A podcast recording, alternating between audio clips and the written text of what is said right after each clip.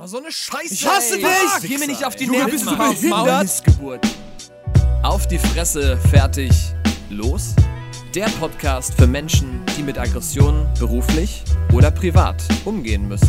Spannende Themen locker vorgetragen. Aus unserem Mund in dein Gehirn. Lust auf einen Brainfuck? Mit Aggressionen umgehen.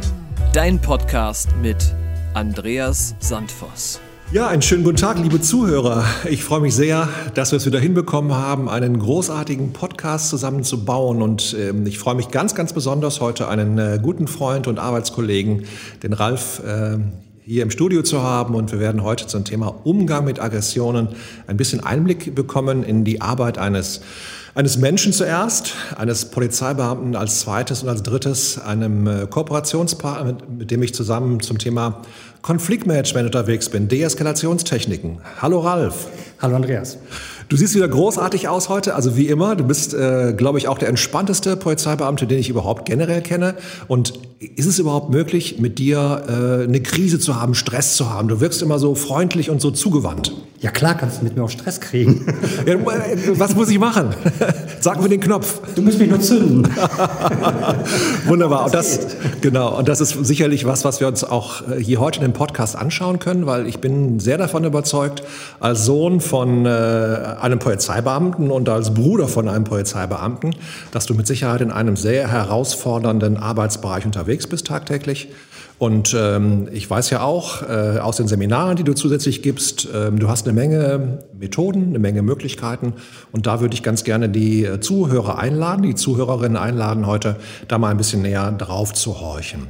Ralf, zu Anfang, gibt es ein Rezept? Du bist, wie lange bist du dabei? Kannst du dich vielleicht ein bisschen beschreiben für diejenigen, die dich vielleicht noch nicht so ganz lange kennen? Ja, klar, um ein kleines Gefühl zu bekommen. Ich bin Ralf, 56 Jahre alt. Ich bin tatsächlich schon phänomenale 40 Jahre lang im Polizeidienst, Ausbildung mit einbezogen. Ja, und ähm, die äh, meiste Zeit davon, die aller, allermeiste Zeit ähm, tatsächlich auf der Straße in Uniform. Das heißt, ich gehöre zu der Sorte Polizei, ähm, mit der man nichts zu tun haben möchte, wenn man gerade irgendeinen Verkehrsverstoß begangen hat, aber ja, ich bin grundsätzlich als Störfaktor für die Menschen unterwegs, die gerade äh, Regeln nicht einhalten wollen oder gerade nicht eingehalten haben. Ähm, ich weiß noch, also wenn ich so in den Rückspiegel gucke und sehe die Polizei, dann, äh, ich weiß nicht, ob es an meinem Fahrstil liegt, aber ich habe immer so ein Gefühl, oh, habe ich, hoffentlich mache ich alles richtig. Also es ist ja selten so, dass sich jemand so richtig freut, wenn du kommst. Ne? Entweder es gibt einen Unfall oder es gibt irgendwelche Konflikte mit Nachbarn oder das äh, Themenfeld ist ja riesig weit. Äh, ich glaube, die Leute sind oft dankbar hinterher, aber im, im, ersten Kontakt ist das erstmal was Lästiges. Da kommt die, Pol da kommen die Bullen, ne? so die Richtung. Genau. Ja, genau. Genauso ist das. Die Leute haben grundsätzlich in der ersten Phase absoluten Stress. Die haben vorher schon Stress gehabt, weil ohne Grund tauchen wir ja nicht einfach auf. Und äh, wenn dann noch ähm, wir als Polizei da hinzukommen, dann kriegen die noch mal eine Portion mehr Stress.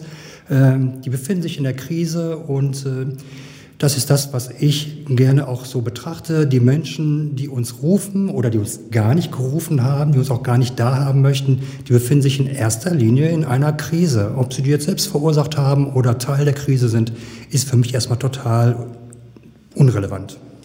Unser Podcast heißt ja Umgang mit Aggressionen. Ähm, Ich weiß noch, dass wir uns vor über 20 Jahren kennengelernt haben auf einem Symposium. Ähm, Mein Kollege und ich, wir haben damals zum Thema Systemsprenger ähm, referiert und auch eine Ausbildung angeboten. Und du hast damals auch die Ausbildung zum äh, damals noch Antigewalt- und Deeskalationstrainer gemacht. Genau. Du hast also, das, deine äh, Ansprechpartner waren damals Systemsprenger, soweit ich weiß. Du warst Jugendbeamter. Ich war Jugendkontaktbeamter, genau. Ich habe in Brennpunktstadtteilen gearbeitet, wo ähm, die Rahmenbedingungen für schöner Wohnen, sag ich mal, nicht unbedingt gegeben waren. Jugendliche, junge Leute, nicht nur Jungs, auch ähm, entsprechend Mädchen, ähm, haben nicht immer die Vorzeigefamilien gehabt, äh, die man sich so wünscht und so vorstellt. Äh, Es lief dort sehr unkonventionell ab und ähm, ja, Regeln zu brechen war so das Einzige, was sie hatten, um ihren Alltag schön gestalten zu können. Also um auch für sich ähm, einen Wert zu bekommen, den sie dann von außen, von ihrer Clique, von wem auch immer halt erhalten haben. Ich glaube, das ist schon auf jeden Fall eine große Herausforderung. Und ich weiß ja auch aus meiner eigenen Arbeit, dass äh, Kids oder Jugendliche, die sich dafür entschieden haben, auf der Straße zu sein, aus welchem Grund auch immer, äh, freiwillig oder unfreiwillig, äh, nicht die Polizei als Kooperationspartner wählen. Also das ist mir schon immer klar gewesen, wer flüstert oder wer, wer erzählt, der kriegt noch mehr auf die Fresse. Und wie kann ich mir das denn vorstellen, dass du als Jugendkontaktbeamter mit denen in den guten Kontakt kommst? Weil es ist auch wichtig für unsere Zuhörer, die Frage danach, was macht denn Sinn und was macht denn gar keinen Sinn in der Kontaktaufnahme.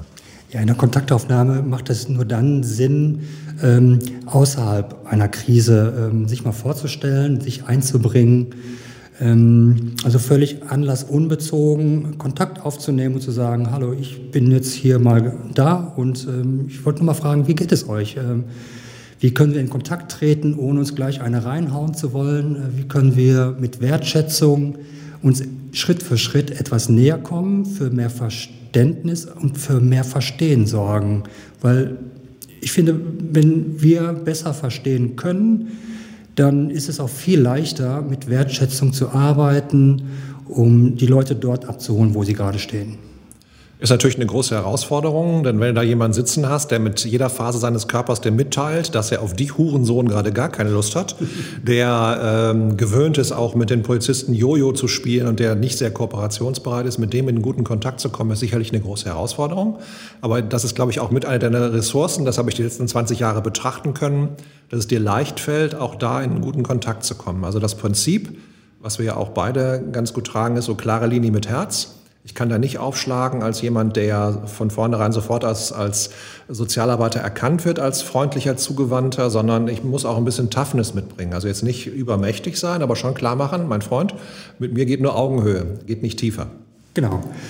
Ähm, ich vergleiche das immer gerne wie mit Klavierspielen. Da gibt es ganz viele Tasten auf dem Klavier. Äh, wir müssen nicht immer alle bedienen, um gute Musik zu machen, aber wir sollten in der Lage sein, alle Tasten zu bedienen. Und wenn jemand äh, Grenzen permanent überschreitet, Systeme sprengt, wie du vorhin so schön gesagt hast, äh, dann muss ich dem auch eine Grenze setzen können. Da muss ich auch mal einen harten Ton anspielen können. Ähm, das hat nichts damit zu tun, dass ich jemanden abwerte oder verurteile, sondern ich setze einfach eine Grenze und gebe zu verstehen, äh, bis hierhin und nicht weiter, sonst haben wir keine gute Rahmenbedingungen, uns näher zu kommen. Also das Prinzip äh, Reibung erzeugt Wärme. Weil viele meiner Ansprechpartner und deine auch äh, sind geneigt, erstmal so ein bisschen Diagnostik zu machen unter dem Motto, wie kann ich denn den, den ich da gerade gegenüber sitzen habe, nutzen? Und das ist auch gar nicht böse gemeint, sondern das war bisher in, im Leben erfolgreich, äh, zu gucken, wie ich mit denen draußen umgehen kann. Also wenn ich an den kleinen, kleinen Burschen denke, der mit der Alkoholikermama groß wird, der hat ein feines Gespür für Stimmung. Also der weiß ganz genau, äh, was muss ich hier machen, um den Raum einigermaßen gut verlassen zu können. Deshalb, das, was die tun, ist nicht böse, sondern das ist in ihrem Leben bereits etwas gewesen, was sie gut nutzen konnten oder was für sie hilfreich war. Und die entscheiden, ähm, kann er mir schaden oder ist er stabil genug, dass der mich aushält und dass wir gemeinsam eine, äh, vielleicht eine Kurzzeitbeziehung eingehen können? Mhm. Genau, genau so ist das. Du sagst, die ähm, gehen in die Diagnostik. Ich sage immer, die scannen mich durch. Das haben die innerhalb, äh, im Erstkontakt in ein bis zwei Sekunden haben die das raus. Haben die jetzt den Lappen vor sich oder haben die jetzt jemanden, der vielleicht ein bisschen dagegen halten kann? Muss nicht unbedingt der Endgegner sein, aber die schätzen sehr schnell äh, und sehr gut für sich ein, wie weit kann ich gehen. Und dann wird sich ausprobiert und wenn das eine oder andere Spielchen gelingt, dann werden die ähm, Übergrifflichkeiten größer und dann wird es schwieriger, äh, die wieder in, in den Rahmen reinzuholen, ähm, der es uns möglich macht, überhaupt miteinander zu reden, etwas zu verhandeln oder einen Sachverhalt zu klären. Nicht unbedingt zu lösen, das geht meistens ohnehin nicht, aber jemanden zu erreichen mit Kommunikation, das ist ja mein erstes Ziel, ähm, dass er mir überhaupt zuhört. Wenn mir das gelingt, dann geht es weiter. Heißt sicherlich auch manchmal auf ein bisschen auf Durchzug schalten, wenn du das, äh, das zehnte Mal Hurensohn oder Arschloch oder verpiss dich oder ich habe keinen Bock oder du musst hinter dem herrennen erlebt hast, dann brauchst du ein hohes Maß an ja, Motivation auf der einen Seite, ich glaube Menschenfreundlichkeit auf der anderen Seite, aber auch äh, ja, Bock auf den Job. Ne? Ich glaube, das kannst du nicht machen, wenn du da nicht wirklich Lust drauf hast. Und ich glaube, das kann auch nicht jeder. Ja. Äh, denn wenn ich so von den Jungs höre, wenn ich die im Gefängnis aufsuche, wenn die sagen, ja, da war so ein Bulle und äh, der war auch nicht so doof, also mit dem kommt man schon quatschen, äh, der Wascher ist schon ein bisschen streng, aber irgendwie war der auch in Ordnung, dann ist es, glaube ich, glaube ich, genau das, worum es geht. Ne? Also die brauchen keinen, keinen Freund, keine, also die brauchen schon Freunde, aber ne, du bist da nicht als Freund gebucht, sondern eher als jemand, der weiß, wo der Hammer kreist, der auch mhm. praktisch unterstützen kann, ja. der mitgehen kann, der auch mal Gespräche führt, der mal mitgeht äh, zur Staatsanwaltschaft, der aber auch ganz deutlich macht, mein Freund, hier ist eine Grenze, die wird nicht überschritten. Genau. Und wenn du diese äh, Grenze weiter überschreitest, muss ich dir sagen, dann gehst du ins Gefängnis und dann kann ich dir alle mehr helfen. Also dann im Gefängnis komme ich dich besuchen gerne, aber dann ist das der Weg, den du dann vorzeichnest. Aber ich bin dafür, dass wir andere Wege gehen. Genau. Also ich kann gar nicht mehr zählen, wie oft ich mich schon in meinem Leben ficken sollte. Tue ich natürlich nicht. Ich weise gerne darauf hin, dass ich da jetzt gerade gar keine Lust zu habe. Also auch da ganz kurzes Statement zurückspiegeln. Äh, kannst ruhig sagen, verletzt mich jetzt gerade nicht, weil ich bin jetzt hier, um äh, vielleicht dein Kooperationspartner zu sein. Der Partner, der dich aus deiner verkackten Krise gerade rausholen kann.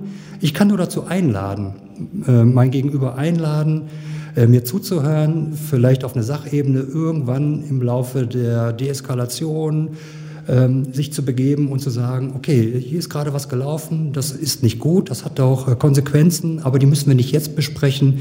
Wir stecken gerade in einer Krise und die versuchen wir gerade wegzumachen. Und wenn uns beiden das gelingt, dann äh, fühlt sich das nicht nur gut an, wir gehen auch, wie ich immer so schön sage, mit erhobenen Hauptes aus der Nummer raus, also ohne Status, ohne Gesichtsverlust. Und das ist das, was den meisten meiner Meinung nach äh, am wichtigsten, am heiligsten ist. Äh, sie möchten ihr Gesicht nicht verlieren. Wer will das schon? Also das will keiner von uns beiden. Wir möchten nicht doof dastehen. Genau. Ähm, wir möchten gut am Start bleiben, das ist auch ganz wichtig. Und ich glaube auch, dass sowas mitträgt. Ne? Also wenn das dann gut geschafft ist, dann kann sich Beziehung aufbauen, dann sind die Leute ein bisschen vertrauter, dann wissen die, okay, der ist der Ralf und mit dem kann ich quatschen und äh, der hilft mir und der ist in der Lage, mir gut unter die Arme zu greifen.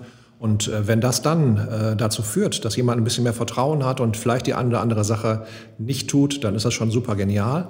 Und das andere ist, glaube ich, auch nochmal ähm, dieses äh, nicht persönlich nehmen. Ich glaube, das ist auch nochmal ein Tipp für alle Zuhörerinnen ähm, dass das, was passiert, da bist du austauschbar. Ne? Da könnte jetzt auch der nächste Kollege, die nächste Kollegin da stehen, die machen das, was in ihrem Leben vorher vielleicht mal funktioniert hat oder was erfolgreich war.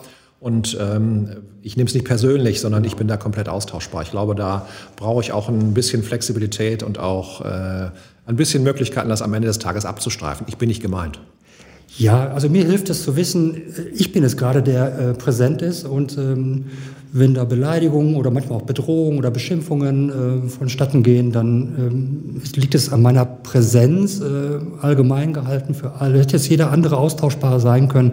Ich kann es gar nicht persönlich nehmen, das geht gar nicht. Also es gibt nur in ganz, ganz bestimmten Ausnahmesituationen, aber das ist nicht das Klientel, von dem wir sprechen. Ja, ich glaube, da, äh, also es, wir müssen da auch natürlich klar haben, dass es Leute gibt, die wir nicht erreichen können. Also du genauso wenig wie ich auch die auf äh, alles keinen Bock haben, die schlechteste Erfahrungen gemacht haben und die sich dafür entscheiden, den Weg draußen auf der Straße zu gehen und die auch im Leben niemals kooperieren würden. Die docken für einen kurzen Moment an, mhm. um zu schauen, wie ich denjenigen nutzen kann, sind aber auch dann schnell wieder verschwunden. Auf also da hoffe ich darauf, dass es irgendwann mal auch dafür vernünftige Konzepte gibt. Aber was auf jeden Fall immer geht, ne, nicht böse sein, sondern wissen, okay, der hat eine Reise hinter sich, der ist unter bestimmten Voraussetzungen groß geworden und das bedeutet, der hat auch bestimmte Mechanismen und wenn ich die erkenne oder sehe, dann kann ich zumindest dafür sorgen, dass er einen sicheren Ort hat. Ich kenne das äh, von so einer Einrichtung in, in Oberhausen. Ähm, die haben das so gemacht, dass die ihre Räumlichkeiten selbst gestalten können. Ne? Also mhm. da gibt es dann vielleicht die gelbe Tonne, wo ich mein Bett reinbaue. Da habe ich dann Rahmenbedingungen, die sehr an Straße erinnern, die ich aber selber gemacht habe. Ja. Es gibt wenig Regeln, aber es gibt was Warmes zu essen, es gibt einen Raum, wo ich hingehen kann und es gibt Ansprechpartner. Und ja. wenn das erstmal so der Weg ist, der dazu führt, dass ich vielleicht von der Straße runterkomme oder dass ich ähm, mich da ein paar Mal aufhalte und meine Wäsche wasche und da einen Ansprechpartner habe, das ist sehr niederschwellig, dann kann das auch passieren, dass sich da was längerfristiges daraus entwickelt, vielleicht auch bis zur Betreuung innerhalb der Wohnung. Das wäre so eine Chance, die da besteht. Ja, wir müssen anfangen, die Le zu versuchen, die Leute zu verstehen. Hinter jeder miesen Tat steckt ja auch eine Geschichte dahinter, die dazu geführt hat, dass diese miese Tat überhaupt entstehen konnte. Ähm, ich will jetzt nicht sagen, dass die Menschen, die ähm, schlechte Taten begehen, ähm, alle unschuldig sind. Das will ich gar nicht damit meinen. Aber äh, hinter diesen Taten steckt immer eine Geschichte. Und jeder, der Biografiearbeit mit Klientel macht, der wird ganz schnell feststellen, Puh, äh, mit der Geschichte ist es nicht verwunderlich, dass solche äh, Sachverhalte entstehen können. Genau, ein bisschen Empathie, ähm, ein Gefühl für mich zu entwickeln, zu wissen, wie ich in welchen Situationen reagiere, aber auch zu erkennen oder vorauszuahnen, was bei meinem Gegenüber los ist, ist sicherlich ein guter Andockpunkt, eine gute Einschätzung von Körpersprache. Ne? Wenn der zwar ja. sagt, ist kein Problem, aber ich in seinem Gesicht erkennen kann, ist ein Riesenproblem, mhm. dann ist es gut, am Start zu bleiben. Also wir nennen das Enjoining, ne? den, den Weg zu finden, äh, die da aufzusuchen, wo sie sind. Ne? Wenn ich weiß, die kommen nicht zur Beratung, mal dahin zu gehen, äh, wo die draußen auf der Straße unterwegs sind mit ihren Kumpels ist sicherlich ein Weg, der gut funktioniert. Ich würde jetzt mal gerne eine kleine Schleife machen zu deinem Job, den du jetzt heute machst. Du bist ja leider, und das ist äh, ein bisschen schade, dass es diese Jugendkontaktbeamten weniger gibt oder bis gar nicht mehr gibt, weil das dann doch eher in den Bereich der, des Jugendamtes und der aufsuchenden Jugendarbeit weitergereicht worden ist. Die Kooperation gibt es noch, ja. aber auf eine andere Art und Weise. Genau. Ne, diesen, diesen, Schnellschussarrest und dieses enge Beieinandersein von äh, Gericht, äh, Jugendgerichtshilfe, Jugendamt und so weiter. Mhm. Aber ich würde ganz gerne mit dir mal äh, in deinen Arbeitsbereich schauen. Umgang mit Aggressionen. Äh, Durchsage, du sitzt im Auto, ähm, du hast einen Hausbesuch zu machen, und zwar nicht den freundlichen, sondern du kriegst mit ähm, Schlägerei, Mann, Frau verprügeln sich gegenseitig, beide super betrunken.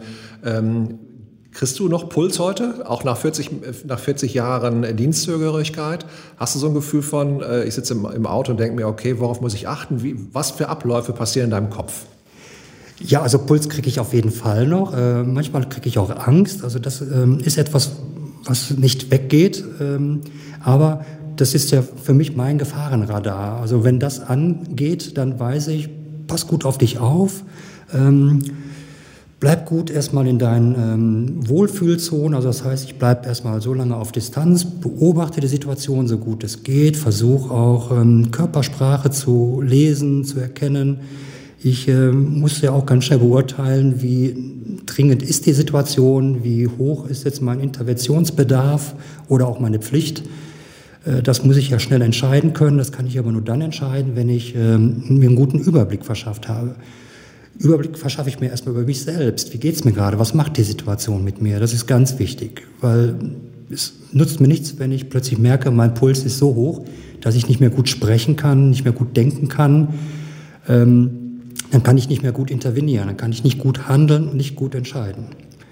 Dann schaue ich natürlich auf die Situation, auf die Menschen, die äh, daran beteiligt sind, ähm, ähm, um herauszufinden, wen kann ich vielleicht äh, zuerst ansprechen, zu wem könnte ich den ersten Kontakt herstellen, den ersten Zugang bekommen, um anfangen zu entschärfen.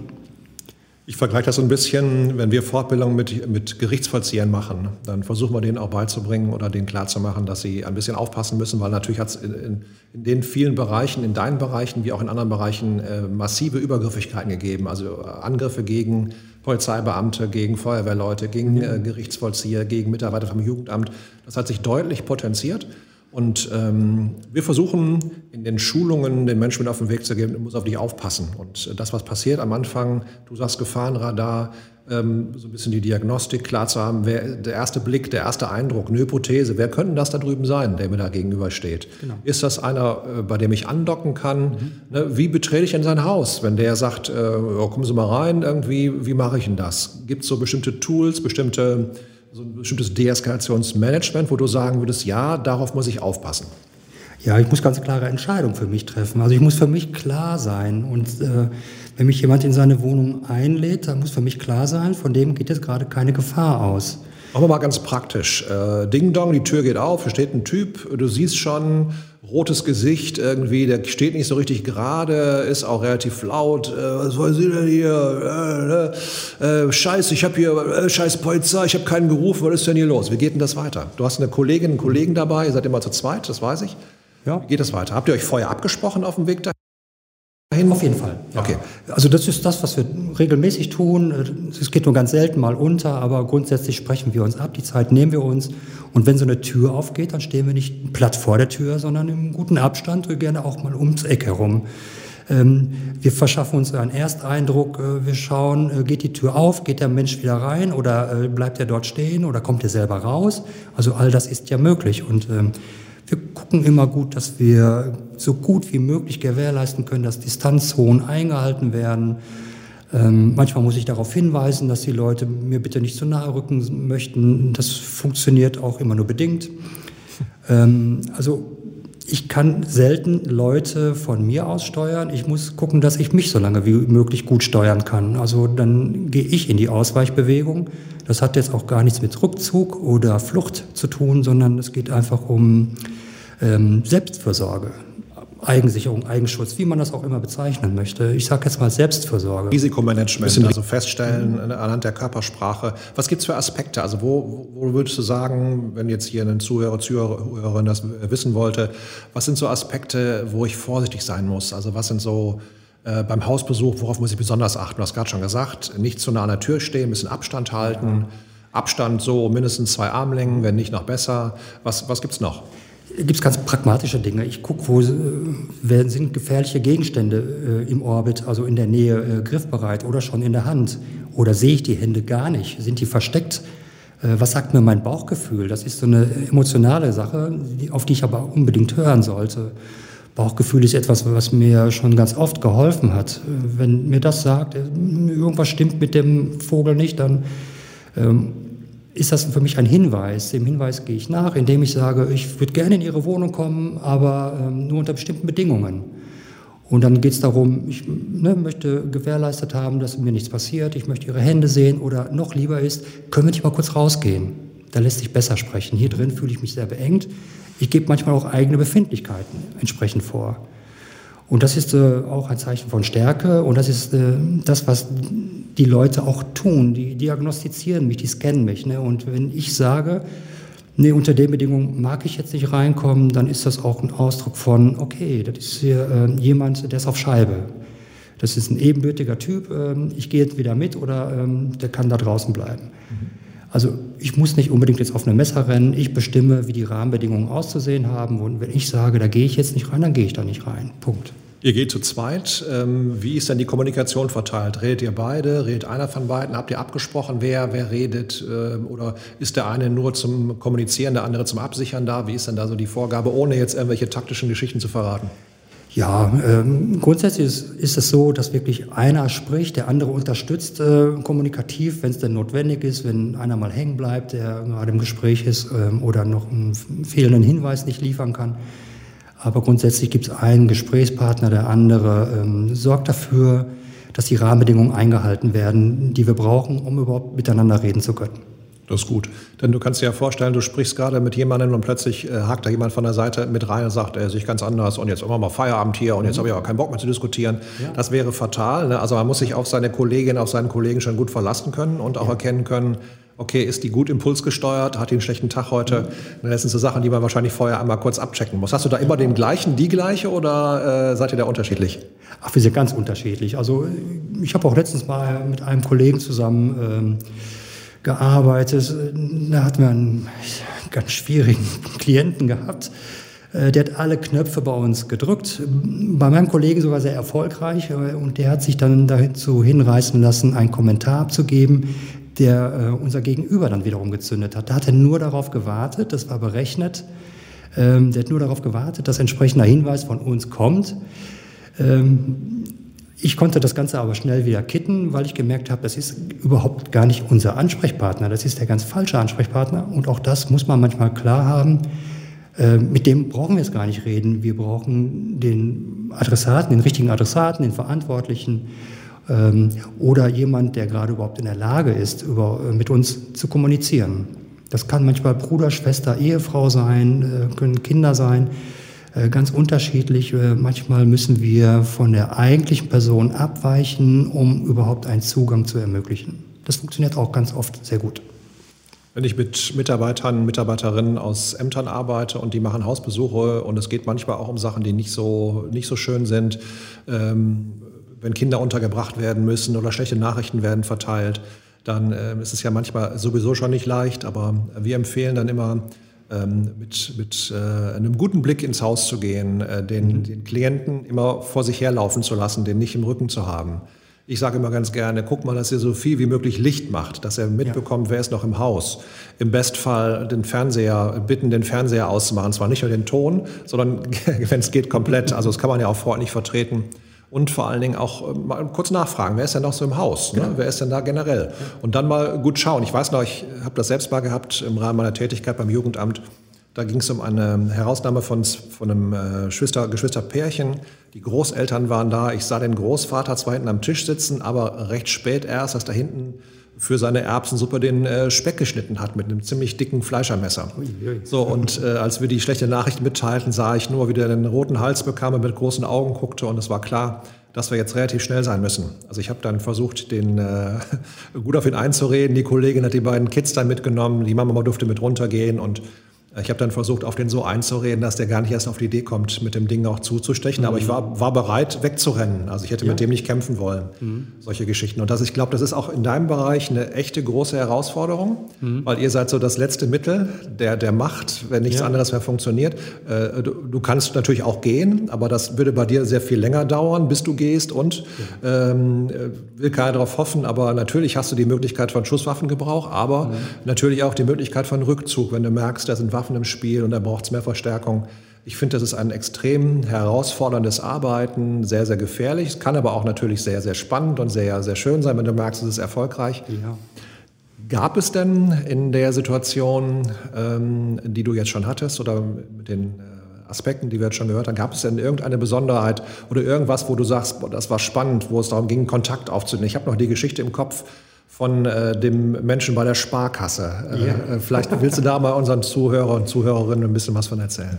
Kontaktaufnahme. Ja, sehr gerne. Also du hast vorhin äh, angesprochen, wie sieht es dann aus? Du bekommst einen Einsatz über Funk und äh, du fährst dann dorthin, du kannst dich vorbereiten, weil die Anfahrt braucht immer ein paar Minuten. Es kann aber auch ganz anders laufen. Es kann oft sehr schnell gehen. Und zwar war das in dem Fall, war das genau so. Ähm, es war ein schöner Son Sommernachmittag, äh, wochentags. Äh, die Geschäfte hatten alle auf, die Banken hatten gerade geschlossen. Und wir waren so gerade eben mit einer Verkehrsunfallaufnahme fertig. Ähm, kam eine sichtlich aufgeregte ältere Dame zu uns, die mit weit aufgerissenen Augen konnte kaum sprechen und ähm, bat uns irgendwie um Hilfe, gab zu verstehen, dass sie gerade Kontakt mit einer ihr völlig unbekannten Person hatte, die sich im Geldautomatenbereich, also im Foyer einer Sparkasse auf der anderen Straßenseite befunden hat und unglaublich aggressiv ihr gegenüber war. Es ist ihr nichts passiert, hat sie zu verstehen gegeben, aber sie hatte einfach völlig unvermittelt richtig, richtig Angst bekommen und fragte uns, äh, was das denn sei. ähm, ja, wir haben dann entsprechend sofort reagiert. Wir haben gesagt, ähm, wir werden uns kümmern, wir werden mal schauen, um welche Person es sich handelt, was da gerade passiert. Und ähm, sie möchte einfach ähm, sich zurück, ähm, möchte zurückbleiben, dass wir in Ruhe arbeiten können. Dann bin ich ohne nennenswerte Absprache dann mit meinem Kollegen über die Straßenseite gegangen und ähm, es, wir haben gesehen, es handelte sich um zwei Personen. Eine Person außerhalb des Gebäudes mit einer Bierflasche in der Hand, Körpersprache sagte relativ entspannt, also der macht jetzt gerade akut keine Probleme. Ich habe ins Foyer reingeschaut durch die Glastüren und sah dort äh, eine Person, ähm, die war alles andere entspannt. Der war richtig äh, unter Strom, hat wahrscheinlich Adrenalin hoch 10 bekommen, war ein junger Mann, Mitte 20, äh, sportlich durchtrainiert. Ähm, der ganze Körper sprach nach, ich mache euch alle platt. Und das wirkte erstmal. Ähm, nichtsdestotrotz habe ich so gedacht, mein Gott, ist ja jetzt nur einer, der ist allein im Foyer und ähm, ich mache jetzt erstmal nur die Tür auf und versuche den mal zu besprechen. Mein Kollege kümmerte sich in der Zwischenzeit um die zweite Person. Das war auch nicht ganz wichtig, weil ich wollte jetzt auch nicht, dass er von hinten äh, in meine äh, Maßnahme so reingrätscht oder auch körperlich in mich hineingrätscht. Ähm, das war so meine Background-Absicherung und ähm, ließ mir freie Hand, dann nach vorne zu arbeiten.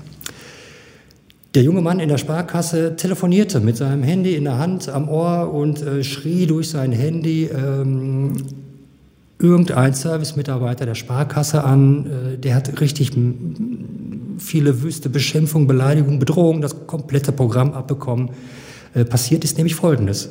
Der junge Mann wollte Geld abholen hat die Karte in den Automaten gesteckt, irgendwie ein paar Mal den falschen PIN gegeben und die Karte wurde dann vom Automaten geschluckt. Unschön. Oh. Ja. Wie ich hinterher erfahren habe, ähm, wollte der junge Mann äh, Geld abheben, um äh, danach ein Date mit einer jungen Dame haben zu wollen. Er wollte sie einladen, er wollte sich einen schönen Tag machen, alles war gut geplant. bis dann dieser äh, Fauxpas passierte und äh, ihn komplett zur ähm, Loslassen von Impulskontrolle oder alles Mögliche an Beherrschung ähm, führen ließ der war außer Rand und Band. Das frustriert aber auch. Jetzt überlege ich mal ganz kurz. Ich habe mir mit meiner, meiner Trauten, mit meiner Freundin, möchte ich mir einen schönen Nachmittag machen. Die freut sich, ich freue mich. Wir alle sind irgendwie gut am Start. Und ich denke, klasse, jetzt hole ich mal eben ein bisschen Kohle ab und dann geht das nicht. Und dann äh, kann ich, ich kann das recht körperlich sogar merken, so ein Gefühl von Frustration. Und Frustration ist schneller Aggressionsauslöser. Das ist, ja, das ist richtig fies. Ähm, der junge Mann, der war Polizei bekannt. Ähm, der war auch äh, bekannt für seinen Verlust von Impulskontrolle. Und ich kannte ihn nicht, das war für mich neu, aber sein Körper hat ja alles gezeigt, was ich wissen wollte. Ähm, mit dem ist nicht gut Kirschen essen. Sag mal praktisch, was hast du gesehen? Was hast du gesehen genau? Also wie sah der aus? Hat der weil er hat einen roten Hals gehabt, äh, auch für die Zuhörer, dass ja, sie so eine Einschätzung haben. Alle seine Adern am Hals gesehen, äh, das Gesicht war absolut unentspannt, äh, weit aufgerissener Mund, ganz groß, hohe Lautstärke. Ähm, er lief auf und ab, er konnte, also auch rein körperlich konnte er sich gar nicht mehr unter Kontrolle halten. Ähm, er hätte am liebsten irgendwo reingeschlagen, das war kurz davor, das habe ich gesehen, er hätte gerne was kaputt gemacht. Das wäre vielleicht auch passiert, wenn ich nicht dazugekommen wäre. Und ähm, also wie so ein Tiger im Käfig ist er hin und her gelaufen, war jetzt wirklich äh, komplett randgefüllt mit Testosteron, mit Adrenalin und war bereit, jeder, der immer wie doof kommt, eins auf die Fresse zu hauen. Genau. Äh, Gott sei Dank hat er mit jemandem zu tun gehabt, der nur telefonisch erreichbar war. Also das tat dem nicht weh, höchstens in den Ohren. Ja. Aber ähm, für mich war klar, ich gehe da jetzt so lange nicht rein, weil sonst ähm, führt das dazu, dass ich den in die Enge treibe. Und ja, was wird jemand machen, der in die Enge getrieben wird? Äh, der wird anfangen, ähm, sich zu wehren, da rauszukommen. Da wollte ich nicht im Weg stehen, also das war für mich klar. Deswegen bin ich erstmal im Eingangsbereich stehen geblieben. Ich habe ein paar Ansprechversuche gemacht, die erstmal nicht funktioniert haben, weil der, der hat mich gar nicht wahrgenommen. Der hat gesehen, ich bin da, aber das, was ich versucht habe zu erzählen, das hat er erstmal gar nicht wahrgenommen. Ich habe dann einen Moment abgewartet. Ähm, ich habe mich in Geduld geübt, das brauchte ein bisschen. Ähm, das war auch nicht leicht, mich in Geduld zu üben, weil, naja, ich hätte gerne das Ganze schnell hinter mich gebracht. Das ging aber nicht. Taktisch war das besser zu warten, das habe ich getan. Dann habe ich ihn irgendwann erreichen können, ich habe etwas zu ihm sagen können und ich habe Aufmerksamkeit bekommen. Das war ein ganz kleiner Slot, äh, den ich nutzen konnte. Ähm, den habe ich dann auch genutzt und ich habe ihm einfach nur gesagt, wir müssen reden.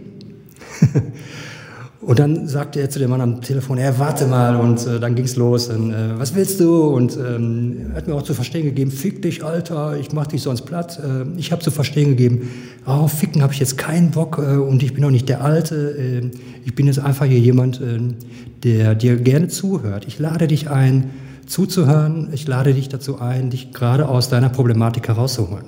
Das heißt, äh, du hast Abstand gehabt, du hast, hattest eine defensive Körpersprache, in deinem Kopf war, okay, zur Not kann ich die Situation auch verlassen, mit dem will ich nicht kämpfen, ich versuche anzudocken, wir sagen dazu Joining, ne, Kontakt aufnehmen irgendwie und dem klar machen, ich bin jetzt nicht ein Aggressor und ich komme auch nicht als Pädagoge, mhm. um dir jetzt zu erzählen, wie doof du warst, dass du das irgendwie nicht hinbekommen hast mit dem Geld abheben oder was auch immer, sondern genau. ich will äh, helfen, das Problem für dich zu lösen, dich langsam runterzufahren, weil der Typ war, von dem, von dem Eskalationslevel her schon kurz vor oberste Stufe. Der war High Peak, genau. Ähm, mit Belehrungen, Bewertungen äh, hätte, ich, hätte ich den gezündet, dann hätte er sein Handy wahrscheinlich mir in den Kopf geschmissen und hätte mich dann auch platt gemacht oder zumindest versucht, mich platt zu machen, wie auch immer.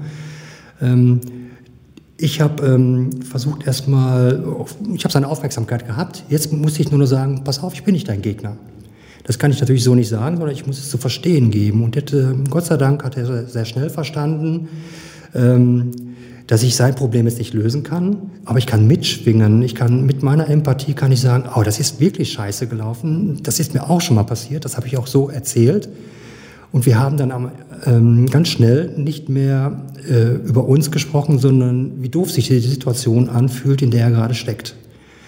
Und ich habe sein Bedürfnis erkannt ich habe das auch benannt und das alleine hat ausgereicht, äh, um ihn zu deeskalieren, also auf eine Stufe runterzuholen, wo er auch wieder in der Lage war, immer besser zu kommunizieren. Der wurde immer leiser und immer sachlicher.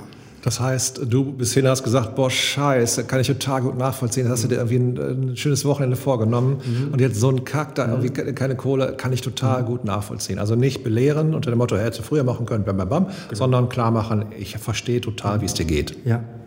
Die Situation ist, ist gerade so, wie sie ist. Äh, wir können die jetzt nicht verändern, aber wir können ja mal gemeinsam darüber sprechen, ob es noch einen Plan B gibt, eine Ausweichmöglichkeit. Äh, und das haben wir dann auch getan. Ich habe gefragt, ob er nicht Freunde oder bekannte Familie hätte, die ihm Geld leihen könnten. Ähm, oder ähm, wie wichtig, ich habe auch mal nachgefragt, wie wichtig ist denn das jetzt so? Dass sie, vielleicht hat die Freundin ein bisschen Geld dabei. Und naja, wir haben hin und her erzählt. Ähm, es wurde dann auch immer entspannter und am Ende wurde es sogar richtig lustig. Und so ziemlich gegen Ende des Gesprächs hat er mir äh, versichert, ey, du bist ein cooler Typ, ich habe noch nie so einen coolen Polizisten kennengelernt wie dich gerade und äh, du tust mir nicht weh, ich kann mit dir auf Augenhöhe reden, du tust es gerade mit mir äh, und dafür bin ich dir sehr dankbar. Und am Ende haben wir uns die Hand gegeben und er hat es nicht wörtlich gesagt, aber äh, alle, seine Körpersprache und seine, seine Haltung hat mir dann ganz deutlich gemacht, danke, du hast mich gerade aus dieser Krise geholt. Ähm, ich bin nämlich vorbestraft, ich habe sogar noch Bewährung offen. Und wenn ich jetzt hier was kaputt gemacht hätte oder dich angegriffen hätte, wäre ich äh, ruckzuck ähm, wieder in den Bau gegangen. Das alles hast du durch dein Auftreten verhindert. Ähm, ich habe mein Problem nicht gelöst bekommen, aber das spielt jetzt gerade gar keine Rolle. Du hast mich gerettet für heute. Danke. Guck mal, also das äh, ist ja dann auch wahrscheinlich ähm, was Schönes für dich als, als Ansprechpartner zu wissen, okay, ich habe meinen Job ja richtig gut gemacht. Mhm. Ich habe den äh, runtergeredet, ich habe ja. äh, hab mit dem, ich habe meine Körpersprache eingesetzt, ich bin freundlich gewesen, äh, ich habe dem keine, keine Angriffsmöglichkeit geboten. Und mit Sicherheit hätte es auch Kollegen geben können oder Kolleginnen geben können, äh, die jetzt anfangen, den zu belehren und äh, die äh, sich plötzlich in eine Situation begeben müssen, wo es dann irgendwie immer mehr eskaliert oder komisch wird und keiner weiß genau, was da genau gewesen ist. Deshalb, der Punkt ist immer festzustellen, welches Bedürfnis sich hinter dem verbirgt, was der Mensch da gerade möchte. Und wenn ich da mhm. halbwegs passgenau bin, gut zuhöre, nicht dränge, mit, mit, Abstand gut zuhöre, ein bisschen geduldig bin, ja. dann kann ich, wenn er ein bisschen weiter runtergefahren ist, mit dem irgendwann auch wieder ein Gespräch führen. Oben geht das nicht, mhm. da bin ich nur in der Nähe und da muss ich mich schützen mit der Möglichkeit, auch Flucht einzunehmen. Äh, aber wenn der ein bisschen runterkommt und merkt, der will nicht kämpfen, sondern der hat vielleicht auch Ideen, dann ist das auf jeden Fall ein guter Zugang, äh, der übrigens nicht nur da funktioniert, wo du ihn gerade beschrieben hast, sondern den kann man globalisieren. Im Rahmen von Konfliktmanagement ja. müssen die Leute, die einigermaßen fit sind, herausfinden, welches nicht, nicht äh, erfüllte Bedürfnis führt gerade zu diesem Konflikt. Genau. Hört sich immer so ein bisschen sozialpädagogisch an, aber ist in meisten Fällen ist das der, der Punkt. Vielleicht muss ich jemanden erhöhen, dem eine Richtig. gute Rückmeldung geben. Vielleicht muss ich, brauche ich ein bisschen Klarheit zwischendurch, aber immer mit dem Punkt, ich will einen Wendepunkt schaffen, genau. dass du heil nach Hause kommst und ich heil nach Hause komme. In der falschen Reihenfolge. Also erst möchte ich heil nach Hause und dann darfst du natürlich auch. Ähm, ja, es ist, das ist, glaube ich, auch eine, ähm, das musst du, glaube ich, als Haltung auch mitbringen. Oder hast du das auf der Polizeischule gelernt, Ralf? Ich muss sagen, leider nein. Äh, das hat, haben mir meine Erfahrungen so mitgeteilt. Äh, die ersten Erfahrungen, die ich gemacht habe, waren, ja, ist jetzt, die Sachverhalte sind gelöst und bearbeitet worden, aber äh, für mein Dafürhalten recht unbefriedigend, äh, immer mit hohem Energieverlust, äh, manchmal auch mit Konsequenzen auf beiden Seiten, die unangenehm waren. Irgendwann habe ich darüber nachgedacht, wie kann man das minimieren, unangenehme Konsequenzen wie kommt man vielleicht auch aus äh, scheinbar unlösbaren Situationen mit einer Win-Win-Situation raus, wo beide davon profitieren, dass nichts oder nicht mehr passiert ist, als bis zu dem Punkt, wo, wir, wo man sich begegnet. Ja, und das ist ähm, entsprungen aus ähm, meinem Erfahrungstöpfchen, das immer größer oder voller geworden ist. Äh, und natürlich auch, ähm, ja, du hast es vorhin gesagt, wir haben uns vor fast 20 Jahren ähm, kennengelernt, sind uns begegnet.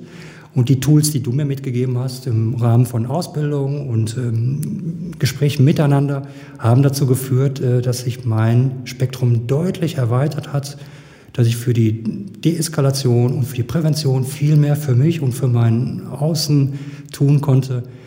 Und dass ich jetzt sagen kann, ich habe verstanden, es geht nicht darum, jemanden Platz zu machen, es geht nicht darum, mit Macht zu arbeiten. Es geht nicht darum, die Lösung innerhalb einer Krise herbeizuzaubern. Das funktioniert nämlich alles nicht.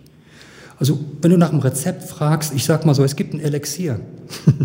Das nennt sich Wertschätzung, es nennt sich Empathie, das nennt sich, ähm, lass dein Ego mal draußen, ähm, biete dich als Kooperationspartner an, äh, versuch zu verstehen. Äh, und dieses Elixier hat diese, genau diese Zutaten in verschiedenen Potenzen. Aber am Ende führt genau das dazu, dass sich meine Chancen, unsere Chancen erhöhen können, einen Konflikt, eine Krise so gewaltfrei wie möglich zu bearbeiten und am Ende genau das gleiche Ergebnis, aber mit einer viel besseren Qualität zu bekommen. Ja. Im pädagogischen Arbeiten würden wir dazu sagen, äh, klarer Linie mit Herz oder 80 Prozent äh, Empathie, 20 Prozent Biss gehört natürlich auch ein bisschen dazu, den Leuten klarzumachen, okay, bis, bis zu dieser Grenze können wir uns gerne bewegen. Ne? Danach mhm. ist auch wirklich Feierabend, hängen im Gebüsch, aber bis wir da hinkommen, dauert sehr, sehr lange. Mhm. Und manchmal brauche ich es auch noch für einen kurzen Zeitraum, um festzustellen, oh, mit dem Sandfoss, äh, das besser nicht. Äh, aber äh, mir ist das nicht lieb, sondern ich möchte gerne immer in einen anderen Bereich zurückkehren. In die klassische sozialpädagogische Arbeit, Beziehungsarbeit, äh, einen guten Kontakt aufbauen, eine Ressourcenorientierung, schauen, was der braucht. Ne? Aber dazu gehört natürlich auch für mich zu schauen, was ich brauche. Denn wenn ich einen schlechten Tag habe oder habe eine Erkältung oder habe zum 15. Mal an diesem Tag schon einen Hurensohn gehört oder in deinem Fall äh, All Cops are Bastards oder ACAB oder was sie auch immer dann an die Wände schmieren, dann ist das gar nicht so leicht, immer adäquat darauf zu reagieren. Wann ist denn der Punkt da, und das muss ich von dir auch wissen natürlich, ich habe eine Vermutung, aber wo ist denn bei dir der Punkt of the point of no return? Also wo klar ist, wenn ich diesen Knopf drücke, dann ist die Wahrscheinlichkeit relativ hoch, dass der Ralf mich in den Schwitzkasten nimmt und äh, mir richtig eine verdattelt. Ja, das habe ich auch tatsächlich schon ähm, selbst erleben müssen. Äh, da bin ich gezündet worden, da sind genau die Knöpfe gedrückt worden, die ich ganz gut versteckt halte, aber äh, dann doch gefunden worden sind. Und zwar geht es äh, dabei um Bedrohung. Bedrohung äh, äh bezüglich meiner Familie, meinen Angehörigen. Ähm, mir ist mal ganz deutlich zu verstehen gegeben worden, ne? hast du nicht Angst oder Sorge, dass ab morgen ähm, deine Welt, da wo du wohnst, da wo du lebst, äh, anders aussehen könnte? Möchtest du wirklich äh, erfahren, wie es sich anfühlt, wenn immer ein Auto in deiner Nähe ist, äh, deine Kinder begleitet, deine Frau begleitet? Und da habe ich Bilder im Kopfkino bekommen, das kann ich dir sagen. Und ich merkte, alle meine Körpersymptome, die wurden auf Alarm geschaltet. Ich musste mich aus der Situation rausziehen. Ich habe nicht ein Wort mehr mit meinem Gegenüber gesprochen. Ich habe Unterstützung geholt. Das habe ich Gott sei Dank ganz schnell noch hingekriegt, weil ich hätte gerne auf den eingeprügelt oder äh, den platt gemacht, wie auch immer. Ähm, ich hätte mir das gerne nicht gefallen lassen. Aber im Nachhinein bin ich natürlich total froh, dass ich die richtige Entscheidung getroffen habe, weil äh, dann hätte ich mich für ein Verhalten verantworten müssen, das vielleicht ähm, zu rechtfertigen gewesen wäre, aber vom Ergebnis eben kein gutes gewesen wäre. Und das müssen wir natürlich auch alle im Kopf haben, äh, bei all der Bereitschaft, ähm, konfliktbereit zu sein, bei all der Bereitschaft auch empathisch zu sein, muss ich auch immer wissen, und das ist für jeden wichtig in dem Bereich, wann ist der Punkt erreicht, wo ich aggressiv werde. Also wo ich nicht mehr Mahatma Gandhi oder äh, Mutter Theresas kleine Schwester bin, sondern wo ich plötzlich merke, dass ich totalen Bock drauf habe, dem Gegenüber eins reinzuballern. Äh, aggressiv gegen ihn zu sein. Diese Punkte muss ich wissen äh, und ich muss auch wissen, dass ich diese Aggressivität in mir trage, dass mhm. sie da ist und dass ich sie nur, äh, dass sie unter einer Decke liegen oder dass sie, dass sie da sind und dass ich sie vielleicht in einer sehr, sehr, sehr komprimierten Art und Weise äh, auch nutzen kann. Ja. Also ich mache das dann mit Körpersprache ja. oder ich mache das mit einer Entrüstung oder ich mache dem äh, auch in seiner Sprache klar immer, ich habe keinen Bock, mich jetzt hier gerade von dir ficken zu lassen, mhm. wenn du irgendwie Scheiß erzählen willst oder wenn du mir jetzt erklären willst, warum der andere eine, eine gebrochene Nase hat, äh, du schlecht geschlafen hast heute, dann äh, mache ich das gerne mal mit, mhm. aber immer in einer konservierten Art und Weise, die mir die Möglichkeit bietet, es zu kontrollieren. Genau. Und für mich, wenn ich anstrengende Zeiten hatte, und die hatte ich auch durchaus, dann war ich immer sehr froh. Ich habe so ein bisschen ausgeglichen mit Handball ganz früher, danach dann ein bisschen mit Kampfsport, dass ich kämpfen durfte, dass ich ja. auch mal aggressiv sein durfte. Weil wenn ich immer nur äh, Impuls kontrollieren, immer nur Impuls kontrollieren, dann passiert das ganz schnell, dass ich plötzlich nach Hause komme, habe einen schlechten Tag gehabt und dann kriegt dann meine Frau oder meine Kids irgendwie eine schlechte Laune ab, ja. die mit denen gar nichts zu tun haben. Also es braucht immer auf jeden Fall einen guten Ausgleich. Wie machst denn du? Was machst denn du, Ralf? Wie gleichst du aus?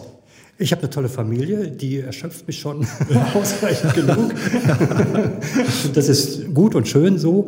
Ich mache gerne Sport, ich habe Hobbys, äh, denen ich nachgehe. Äh, die, ich kann in meiner Musik, die ich höre, versinken. Ich spiele selber keine, aber Ich äh, höre verdammt gerne Musik und wenn ich das alles ähm, habe, so oft ich kann, dann ähm, kompensiert das so einiges.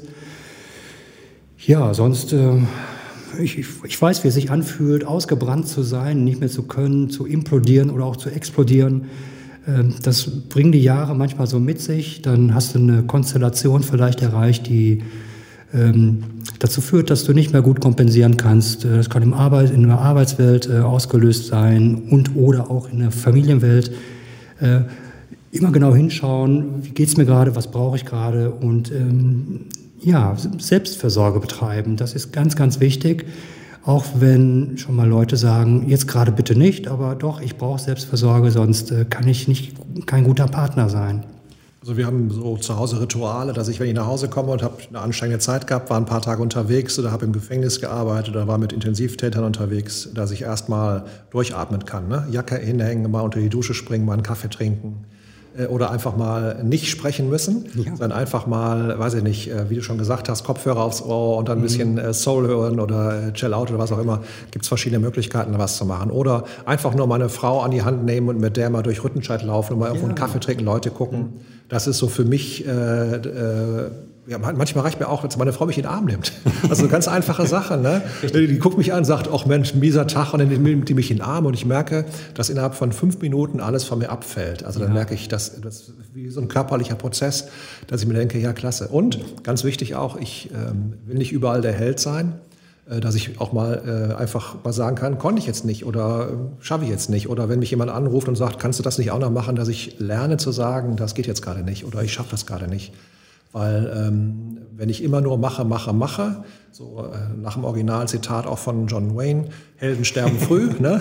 dann ist irgendwann die Lust nicht mehr da und auch die Luft. Ne? Beides zusammen, ja. wenn das nicht gut zusammenpasst, dann gibt es keine gute Lösung. Und deshalb ähm, sage ich mal Dank in deine Richtung, Ralf, ähm, mal dafür, dass du tagtäglich äh, einen guten Job für uns machst. Machst du ja nicht nur für mich, sondern auch für alle anderen.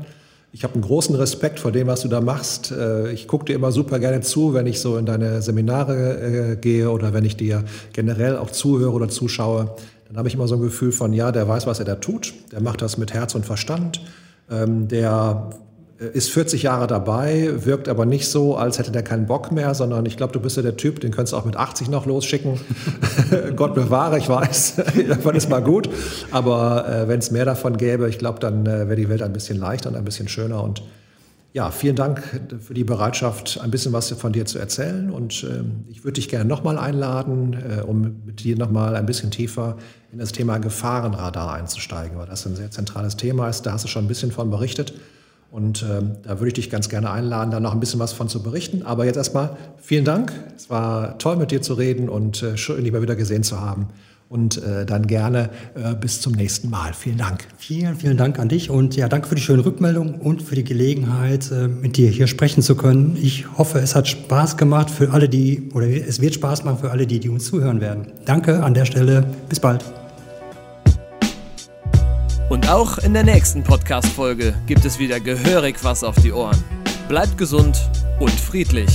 Kannst du natürlich auch anders machen, wird dann aber nichts.